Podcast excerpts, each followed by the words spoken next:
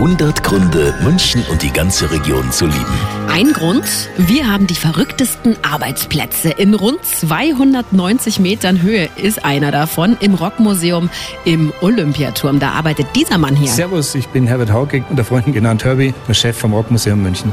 Einer der Gründe, München zu lieben, ist, dass ich ja an der höchsten Stelle hier bin mit dem Rockmuseum im Olympiaturm. Alle Touristen bei mir hier vorbeikommen. Ich einen wunderbaren Blick auf das Ensemble des Olympiaparks habe und die vielen, vielen Menschen, die hier kommen und ein bisschen ein kleiner Rock-Stadtführer der Stadt geworden bin und darauf natürlich sehr stolz bin. Falls Sie mal vorbeischauen wollen, im Rockmuseum im Olympiaturm, das hat jeden Tag geöffnet von 9 bis 24 Uhr. Der Eintritt kostet 7 Euro. 100 Gründe, München und die ganze Region zu lieben. Eine Liebeserklärung an die schönste Stadt und die schönste Region der Welt.